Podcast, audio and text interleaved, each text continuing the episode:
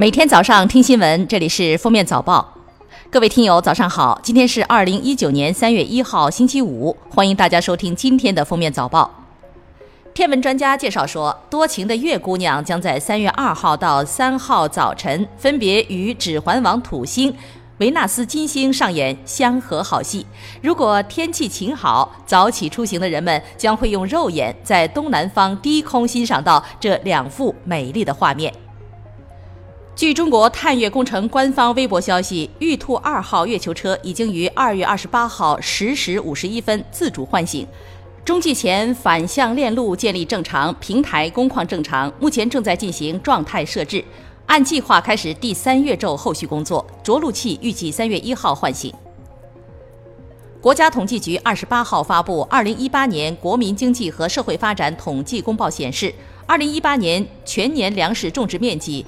一亿一千七百零四万公顷，比上年减少九十五万公顷；全年粮食产量六亿五千七百八十九万吨，比上年减少三百七十一万吨，减产百分之零点六。交通运输部副部长刘晓明二十八号在国新办表示，交通运输部鼓励共享单车免押金提供服务，如果收取押金要依法合规，要即借即押，即还即退。交通运输部将加快推动出台《交通运输新业态用户资金管理办法》，加强对用户押金的监管。二十八号，北京市教委发布关于印发二零一九年工作要点的通知。通知中提到，今年北京市彻底取消小升初特长生招生，全部名额用于派位；城六区逐步降低公办学校寄宿招生数量和比例。滴滴顺风车司机刘振华杀害空姐李明珠案有了新进展，法院判决被告刘某军、宋某某在继承其子刘振华遗产范围内赔偿原告李某某、董某死亡赔偿金、丧葬费、交通费、住宿费、误工费等损失六十二点六六八九八六万。判决书还显示，被告曾试图隐匿财产。从三月一号起，泰山景区门票价格整合降低，景区内的泰山。采石溪、玉泉寺、普照寺、洪门宫、王母池、岱庙七个景点门票总价格由二百四十元降至一百一十五元，三日内有效，有效期内不限制游览次数。此外，采石溪等五个景点今后可以免费游览。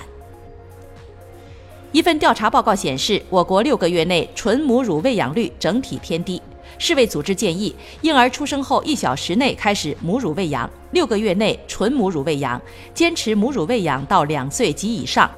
在婴儿六个月龄时开始添加有足够营养和安全的辅食。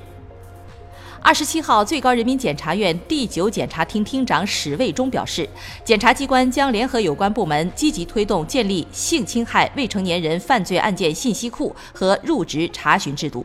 性侵害未成年人违法犯罪信息查询将会设置为教师资格申请和教师职业招聘的前置程序。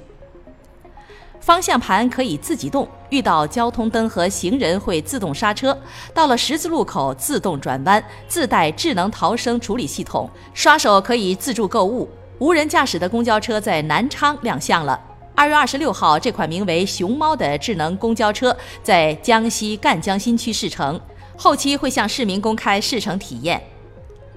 根据权威拳击数据网站拳击档案网公布的最新数据，现 WBA 羽量级世界拳王中国拳王徐灿的评级升至五星顶级，成为中国拳击有史以来首位男子五星级拳王。此前，中国拳击手中只有黎明佳、熊朝忠、邹市明和曹兴如、葛文峰五人达到过四星评级。国家邮政局的调查显示，八零后、九零后构成了快递员队伍的主体。快递员群体的整体年轻化是快递基层工作繁重所带来的影响之一。此外，多数快递员的月收入仍在五千元以下。尽管在双十一期间，快递员的收入普遍提高，但大部分也不超过万元。二十一号，十三岁的深圳市宝安区翻身实验学校七年级男生小金坠楼身亡。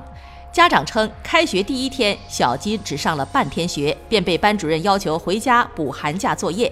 二十七号，学校称正在积极处理。区教育局表示，待警方调查完再做进一步处理。